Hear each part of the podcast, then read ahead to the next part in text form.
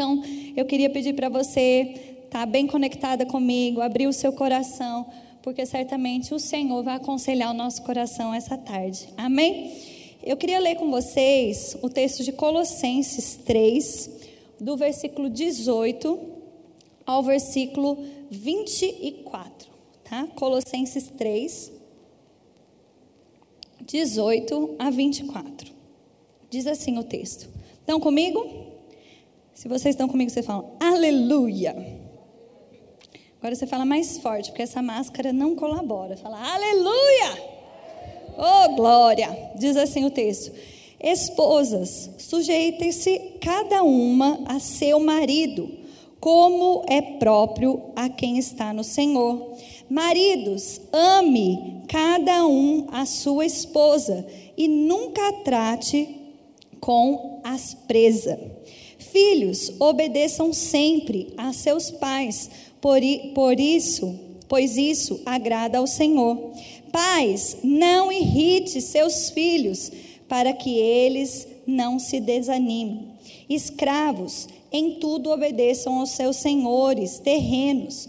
Procurem agradá-los sempre, e não apenas quando estes estiverem observando-os. Siga-nos com, sigam, é, desculpa, cinjam-vos. Está longe aqui, está meio difícil. Espera aí. Vamos lá. Sirvam-nos com sinceridade por causa do temor do Senhor.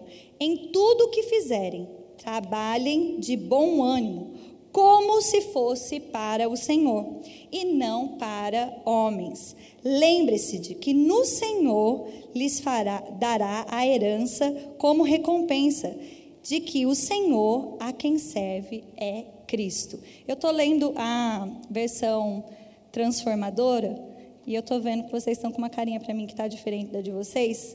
E eu vou mudar aqui para vocês, para todo mundo ficar igual, ok? Vamos lá. Ok. Bom, primeira coisa que eu quero falar com vocês aqui. Né? Ele fala: é, esposas, sejam submissas aos maridos, maridos, amem as esposas, ah, filhos, obedecei aos seus pais, fi, ah, pais, não irrite os seus filhos, escravos, ou seja, trabalhadores ah, sirvam os seus servos, ou seja, trabalhe para a pessoa com quem ah, é o seu empregador de forma honesta, de forma ah, íntegra, não só quando ele está te observando, mas entenda que os relacionamentos importam. Tudo o que você fizer, faça como para o Senhor, porque é do Senhor que vem a herança. Ele fala aqui no 24 assim. 23. Ah, Tudo quanto fizeres, fazei-o de todo o coração, como para o Senhor e não para homens, cientes de que recebereis do Senhor a recompensa da herança. A Cristo Senhor é que estáis servindo. Amém, querido? Então, eu quero começar dizendo para vocês o seguinte: os relacionamentos importam. Essa é a primeira coisa que a gente precisa meditar essa tarde. Relacionamentos importam. E Deus, ele leva para o lado pessoal a forma como a gente trata, em primeiro lugar, a nossa família. Não adianta a gente servir na igreja, a gente servir na sociedade, a gente é, ir tratar com desprezo, com falta de amor, com insensibilidade, com. Ah, com dureza a nossa própria família.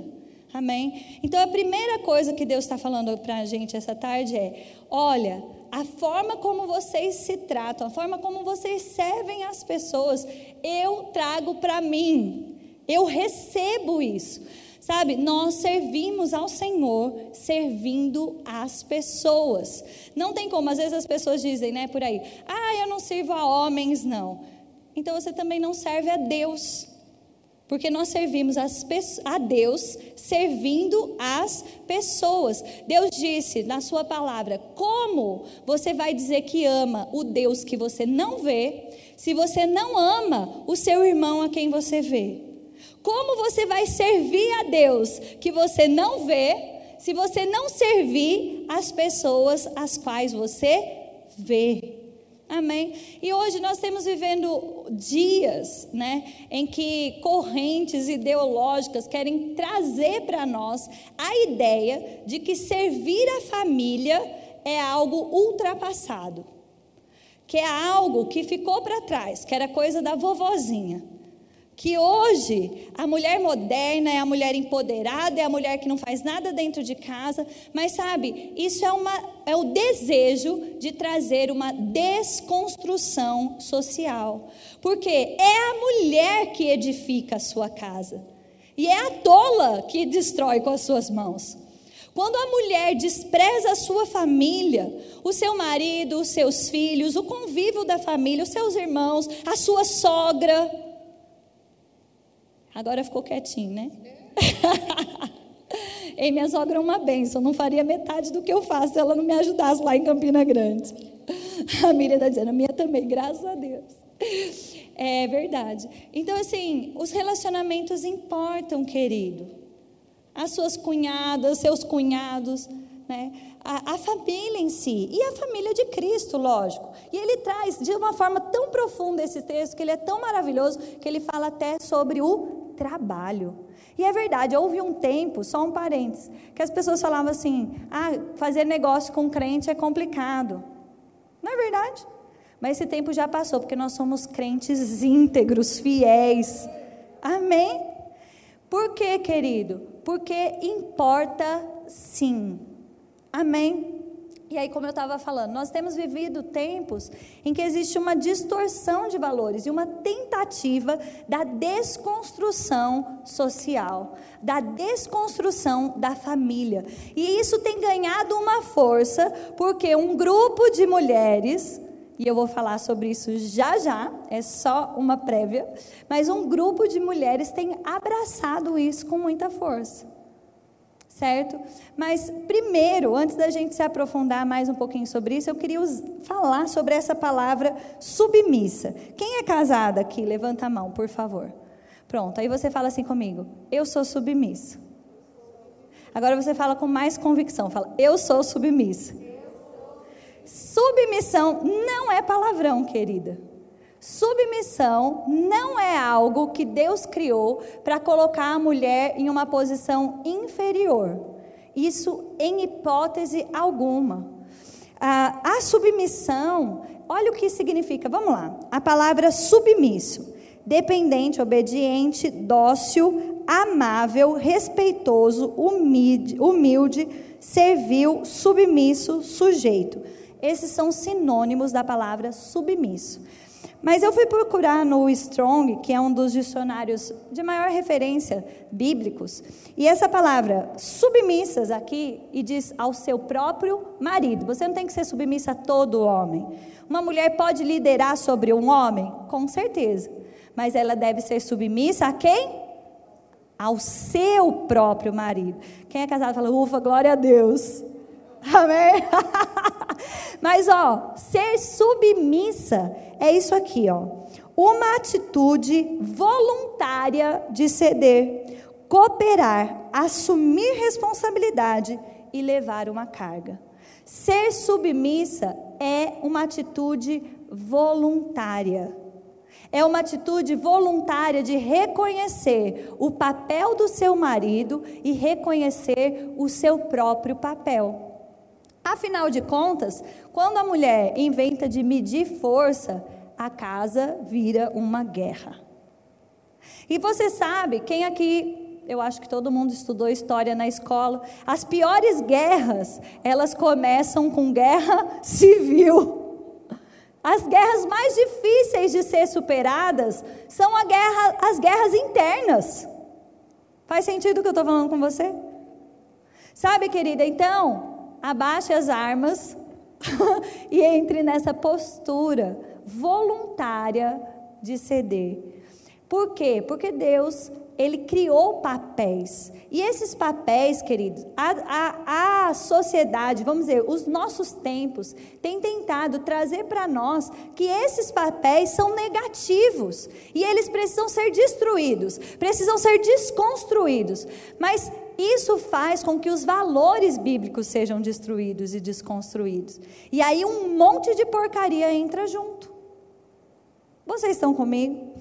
Eu vou falar um pouquinho sobre feminismo hoje, mas eu quero mostrar para vocês o, os papéis bem definidos do homem e da mulher antes da gente entrar. Porque foi Deus quem criou. Amém? Lá em Gênesis, no capítulo 2, eu queria que você abrisse comigo. Aleluia. Gênesis 2,15. Estão comigo? Posso avançar? Tomou, pois, o Senhor Deus ao homem e o colocou no jardim do Éden para cultivar e guardar. Eu fui ver no original, no hebraico aqui no caso, para ver o que significava de forma profunda a palavra cultivar. E sabe o que eu encontrei? Servir, trabalhar. Ou seja, Deus colocou o homem, ele fez o homem e ele colocou ele com essa com esse poder de autoridade, de primazia, mas ele colocou esse, ele, esse homem no lugar de servir antes de todo mundo. Você lembra o que Jesus disse? Aquele que quiser ser o maior, seja servo. Deus estava estabelecendo a ordem das coisas e ele falou assim: Eu vou criar alguém que vai servir a sua casa. Servir como? Ouvindo a sua mulher, ouvindo seus filhos, vendo a necessidade. Ei, os extremos, um homem autoritário que não ouve a, a sua família, não considera a sua família, ele não está servindo ao Senhor, servindo a sua família. Agora, hoje eu não estou falando para homem, então eu vou apertar vocês. Amém? Mas eu só quero trazer o equilíbrio. O homem tem uma posição diferente de nós? Tem. Ele tem um poder que é chamado autoridade. E quando a gente vê esse poder na criação, a gente vê Deus colocando, para cultivar, para servir, para fazer, para fazer força. Ei, onde tem homem, mulher não faz força não. Não deveria. Agora essa ideia do feminismo faz a gente às vezes pensar: "Ah, mas eu posso abrir essa porta, eu posso carregar essa mala, eu posso pôr a, a, tudo. Posso pôr na cabeça o filho, carregar os dois outros no braço, abrir a porta com o pé eu posso tudo, você pode mesmo, mas você vai ficar mais velha e cansada, bem mais rápido. Eu deixo o Tiago carregar a mala. Está comigo? Não é uma questão de capacidade, nunca foi, porque nós somos extremamente capazes.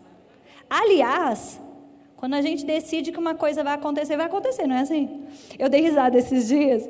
Teve uma pessoa que foi falar com o Tiago, sugerindo uma que a gente tivesse uma cozinha no departamento infantil, no segundo piso, uma das nossas supervisoras do DEI. E ela, eu sou a líder do departamento infantil lá da igreja, e eu trabalho com uma supervisora para cada salinha. Eu tenho 10 salinhas, 10 supervisoras. E uma delas estava conversando com o Tiago e falou: Pastor, se colocasse uma cozinha e tal, não sei o que. Ele falou assim: Olha, esse negócio é um desafio. Fala com a Juliana que se for para acontecer, ela faz acontecer. Eu falei: Olha que visão boa que meu marido tem de mim. Não é verdade? Então, assim, a gente, a gente sabe botar força, a gente é capaz. Mas, queridas, não se engane, sabe? Essa posição voluntária de ceder, de dizer, faz para mim, amor, carrega para mim, me ajuda, coloca você numa posição de longevidade, de descanso da beleza, de proteção, de saúde. Tem muitas mulheres que são caciques da sua casa e você pode olhar, elas são envelhecidas e cansadas. Eu nem preciso tentar te convencer disso, porque com certeza você conhece alguém. Eu só espero que você não seja ela. Faz sentido para você? Amém? E a palavra guardar significa proteger, vigiar, custódia, incumbência, ou seja, ser responsável. Você sabe da história de Gênesis. Quando a mulher comeu o fruto, algo aconteceu. Mas quando o homem comeu, toda a terra pereceu. Por quê? Porque ele está nesse poder de autoridade. Quando o seu marido erra, a casa toda sofre. Quando você erra também, mas eu digo para você, essa responsabilidade de guardar e proteger é dele. E você sabe do que eu estou falando, você que é casada. E você que não é, né, casada, você vai entender o seu poder agora mesmo. Que sendo casada ou solteira, você tem esse poder. Tá no DNA, tá na genética. Você só precisa usá-lo com responsabilidade. Amém? E que poder é esse? Esse poder eu gosto de vê-lo aqui em 1 a Pedro 3, 1. Ele fala aqui também sobre mulheres casadas, mas ele mostra para nós com tanta clareza esse nosso poder. Olha o que diz aqui: Mulheres, sede vós igualmente submissas ao vosso próprio marido, para que ele, ainda que não obedeça à palavra, seja ganho sem palavra alguma, por meio do procedimento da sua esposa.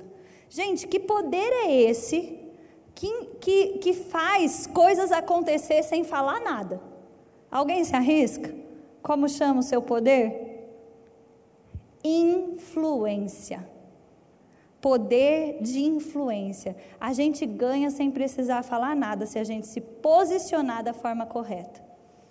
A gente influencia, a gente influencia pensamento, a gente influencia comportamento, a gente influencia respostas, sem falar nada. E com palavra, então, aí que a gente arrebenta o negócio, não é verdade? Mas então, nós temos esse poder, né? E quando a gente vê lá em Provérbios 14, 1, você não precisa abrir, você ouve exatamente isso. A mulher sábia edifica a sua casa, mas a tola com as próprias mãos a destrói. A gente vê também em Provérbios 30, 31, a mulher que teme ao Senhor, essa será louvada. Você quer ser elogiada, reconhecida, sabe? Com certeza. Então eu digo para você: tema ao Senhor e você vai ver o reconhecimento chegando. Tema ao Senhor, sirva ao Senhor servindo as pessoas, começando na sua casa. Sabe, cozinhar é honroso, cuidar dos filhos é honroso, querido. Os filhos crescem rápido. Né? Eu estava falando para minha mãe esses tempos, eu falei, nossa, eu tenho um rapazinho, já estou com saudade de, um, de, ter um nenê. Ela falou assim, você ainda vai sentir muita saudade, porque passa muito rápido. E agora, vou falar para você, hoje o Samuel depende de mim de uma maneira que ele nunca mais vai depender, porque ele vai crescer. É importante que eu esteja presente, para que ele não seja corrompido. Está comigo? É importante, eu gosto é, de falar sobre isso também. Lá em Gênesis, quando Deus fala que cria a mulher, Ele fala que cria uma auxiliadora idônea.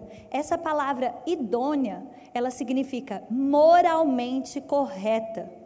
A mulher tem a responsabilidade de manter a moral. E é verdade, quando a mulher fica depravada, o negócio fica feio.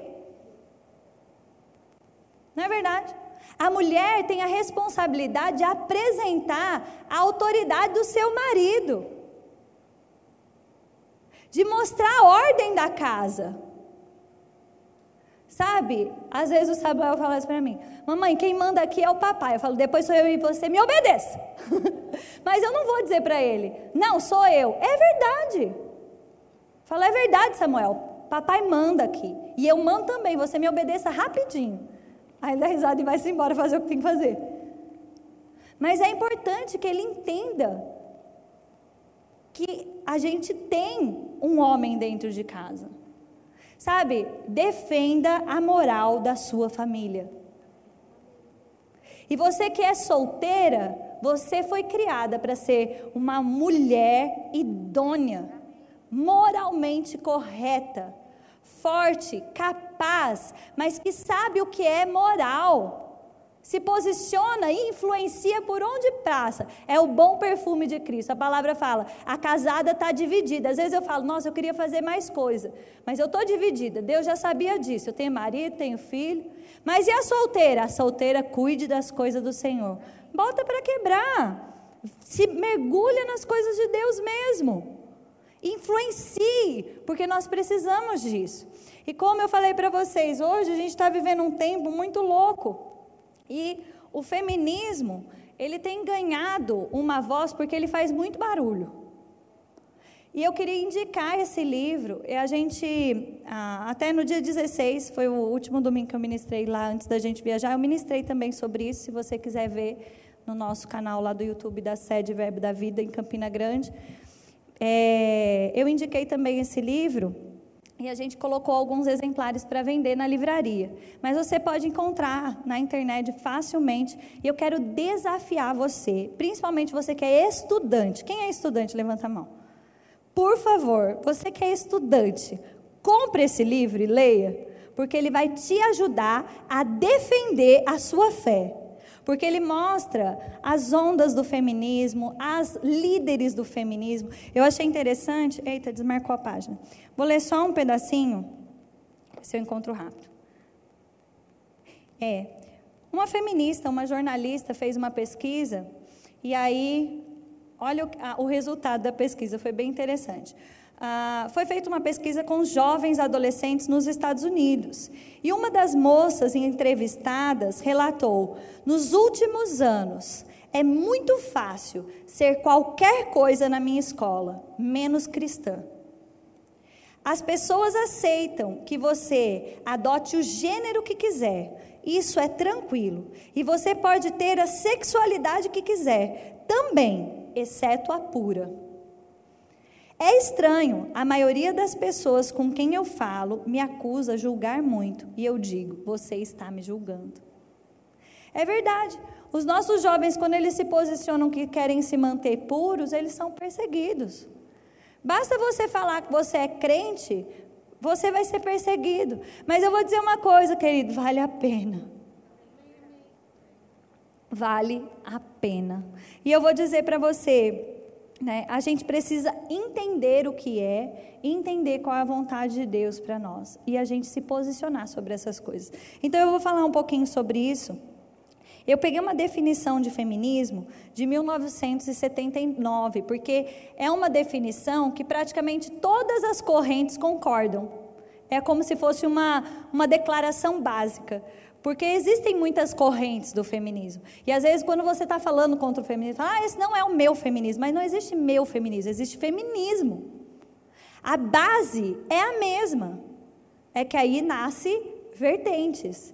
Mas a, o objetivo é o mesmo. E eu vou ler para você. Fala assim: feminismo aquelas pessoas que entendem que existe uma desigualdade entre homens e mulheres. Disso decorre desvantagem das mulheres e é preciso desfazê-la por meio de políticas públicas e ações diretas afirmativas.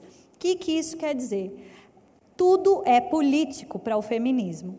Tudo é político. Sexo é político, a linguagem é política e, e, ela tem uma propaganda bonita. Que quando você olha, fala: Não, peraí, eu concordo com isso, mas calma. Por exemplo, qual é a propaganda? O que o feminismo vende? Igual, é, igualdade salarial, você concorda com isso? Concordo também. Direitos civis, combate à violência da mulher. Só que isso é a propaganda, querido. Porque propaganda é a alma do negócio. Quem faz marketing aqui? não é? Propaganda é o que está visível, é a maquiagem. Mas quando você passa um demaquilante, não precisa nem ser aqueles poderosos, não. Passa um demaquilante, só um lencinho, né, Dani? você já vê a profundidade do negócio. E aí, o que, que quer o verdadeiro e puro feminismo? O que ele quer?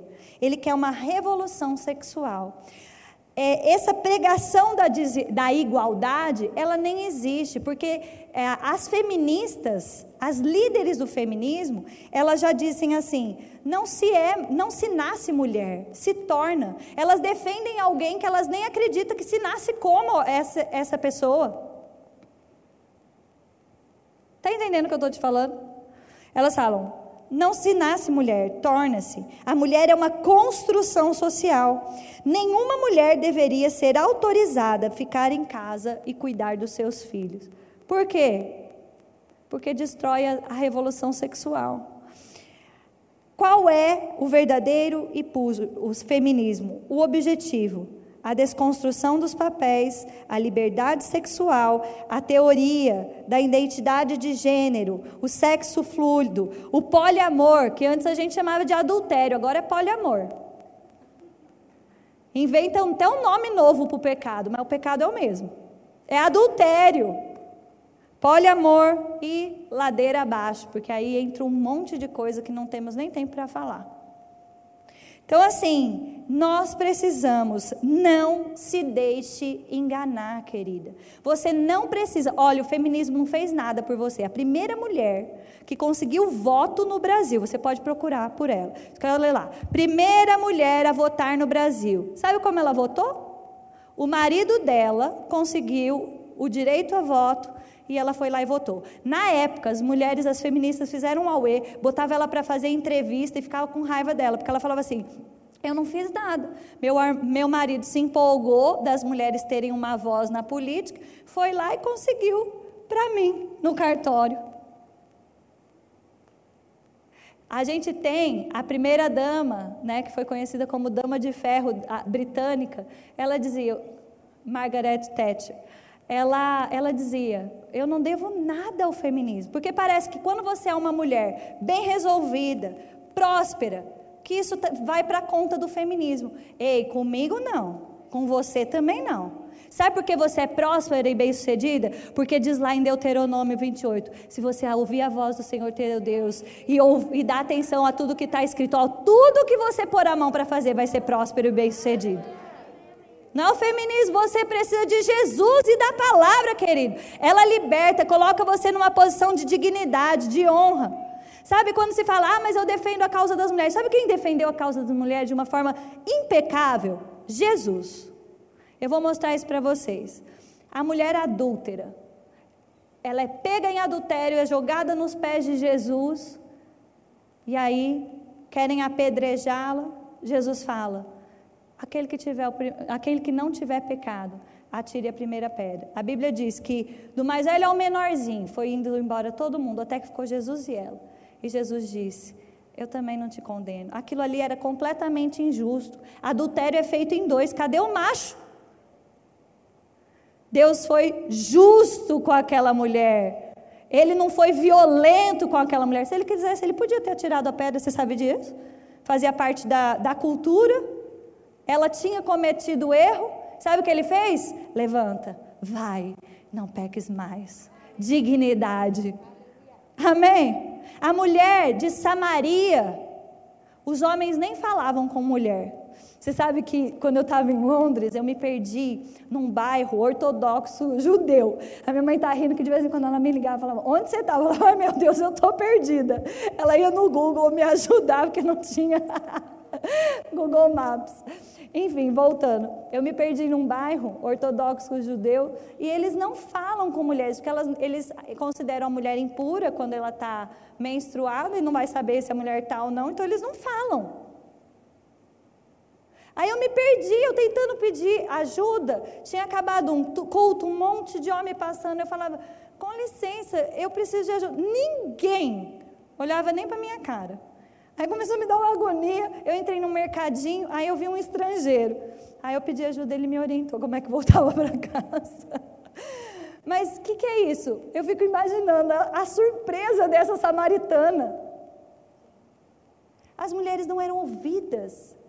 E de repente, Jesus senta ali, bate um papo com aquela mulher e levanta a primeira evangelista. Vai e anuncia. Dignidade para a mulher voz para a mulher. Quem foi o primeiro homem que deu voz à mulher? Vai lá e anuncia. Jesus, não foi feminismo, não. Vamos lá, outra história. Peraí que eu anotei. Fugiu. Ah, outra coisa. Quando Jesus pega e deixa Maria sentar a seus pés. A gente fala disso e não entende a cultura, por isso a gente nem valoriza tanto. Mas sabe, só homens sentavam a pés de mestres. Só homens estudavam, querido. Só homem tinha mestre. Mas de repente, tem Maria lá, sentada aos pés de Jesus. Marta fica agoniada. Fala: Jesus, Maria está aí, eu estou aqui fazendo as coisas. Ele olha para ela e fala assim: Maria, desculpa, Marta, deixa Maria estudar. Deixa Maria ouvir. Jesus tratou as mulheres e defendeu a causa das mulheres como ninguém, querido. Eu e você precisamos levantar essa bandeira. Eu e você precisamos saber quem a gente representa, quem é Jesus para você. Ele muda a sua vida, ele te coloca num lugar de dignidade, ele te dá voz, ele prospera os seus caminhos, ele abre portas que ninguém pode abrir. Amém. A Bíblia, querido, não precisa ser atualizada. O feminismo, ele é anticristão, anti-Deus. Por quê? Porque ele considera que Deus errou quando colocou papéis bem estabelecidos. Que isso precisa ser destruído. Mas eu digo para você, Deus criou o homem e a mulher e ele colocou um selo de qualidade. É muito bom.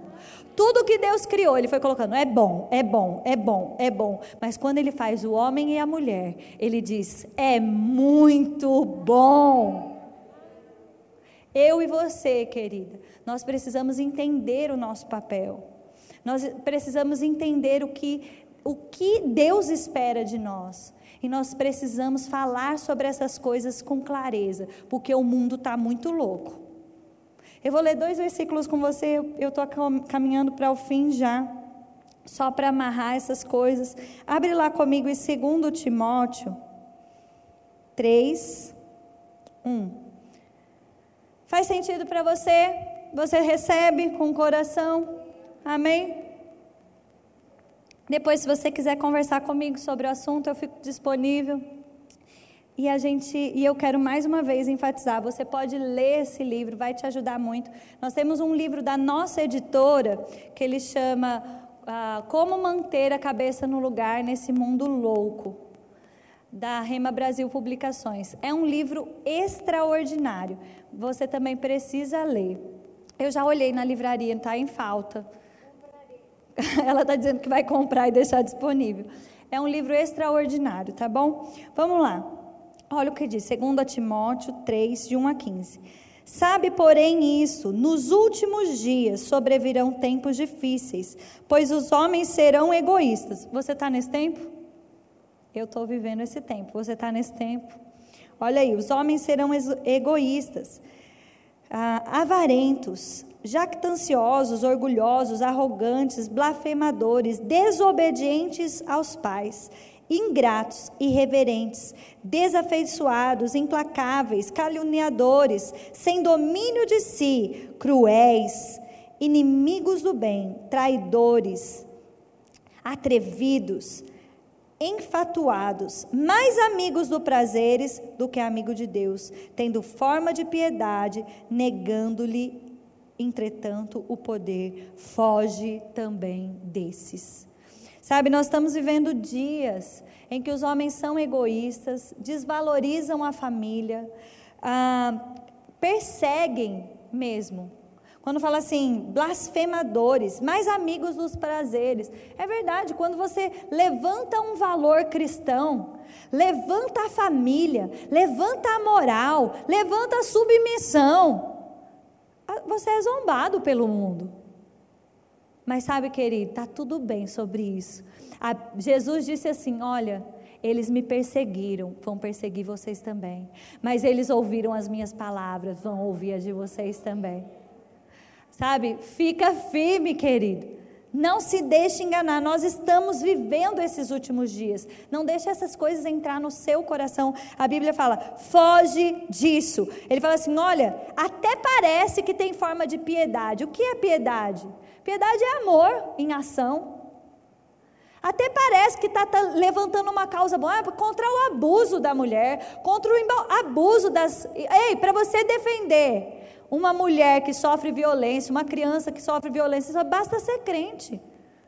O amor de Deus que está em você te faz alcançar as pessoas e ajudar elas a saírem mesmo dessa situação difícil. Tem cara de piedade, mas despreza o poder e a palavra. Despreza o próprio Criador. Foge disso.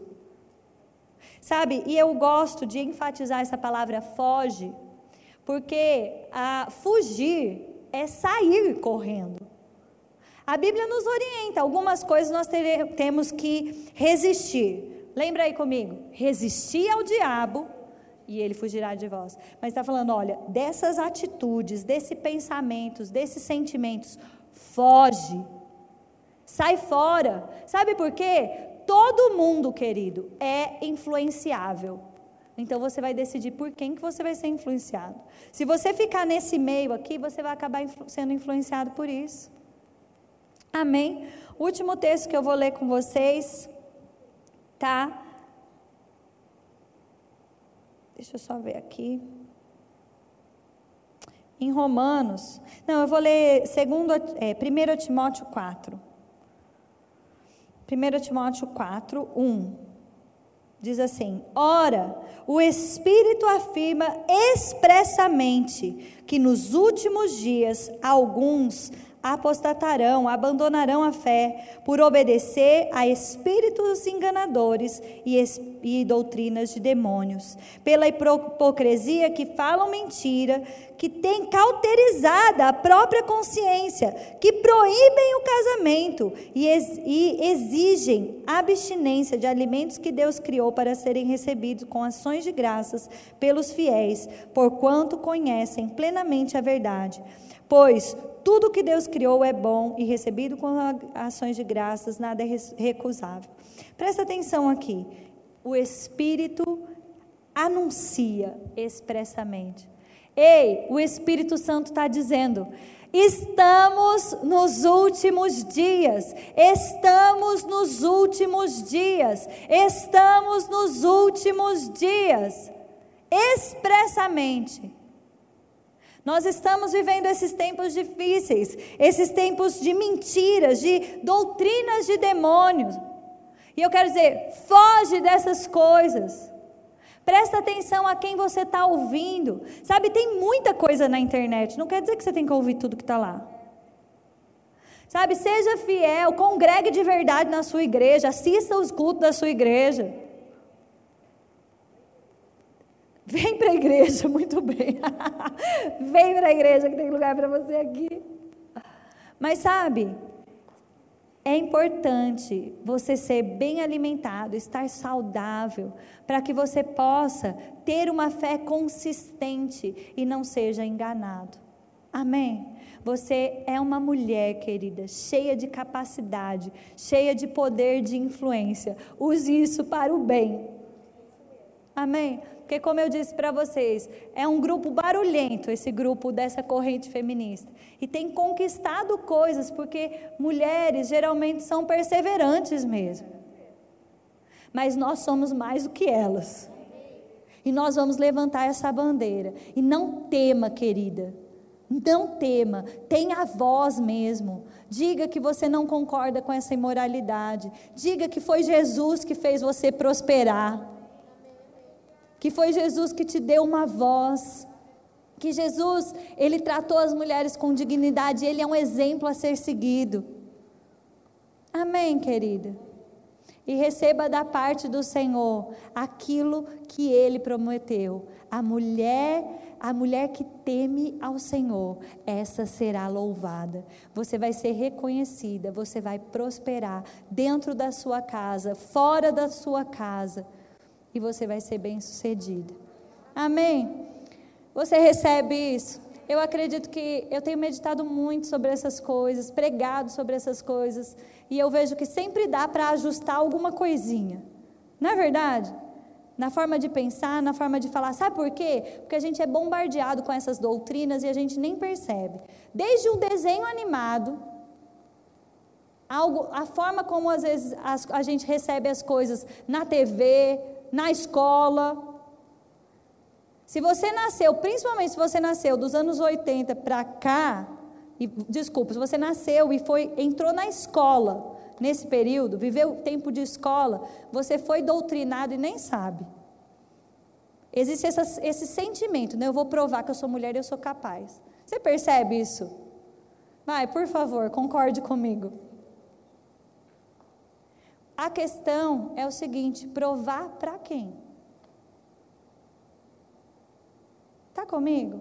Ei, homens e mulheres são parceiros para destruir as obras do diabo. E eu não estou falando nem só de casamento. Se você é casado, aí que você tem um parceiro mesmo. Que você precisa ser parceira dele. Agora, homens e mulheres não estão para competir, estão para cooperar, cada um fazendo o seu papel e recebendo de Deus a bênção e a graça para prosperar e ser bem-sucedido. Amém? Julga rápido esses pensamentos, porque eles vêm. Eles vêm para mim também, fica tranquila. Né? Fica tranquila. Vem, vem para mim, vem para você. A gente só tem que julgar eles rápido e agir de forma correta. Tá entendendo? Assim, ah, eu vou provar que eu sou capaz. Vou provar para quem? Vou provar o quê? Não é melhor você falar assim, não, mas eu preciso ser bem sucedida com isso. Então se consagra. Senhor, me ajuda. Eu conto com a sua graça, com a sua sabedoria. Pai, o Senhor diz que o Senhor dá liberamente sabedoria para quem te pede. Senhor, me faz prosperar, me faz ser um, um luzeiro, um referencial de que aquele que teme ao Senhor é bem sucedido. Me ajuda, Senhor. Prova que Deus é bom com a sua vida. Faz sentido para você, querido? Então eu vou desafiar você a se consagrar comigo. Você está pronta a consagrar a sua vida, a sua casa, a sua família? E estudar sobre essas coisas, falar sobre essas coisas, porque nós somos a voz de Deus aqui na terra. Amém?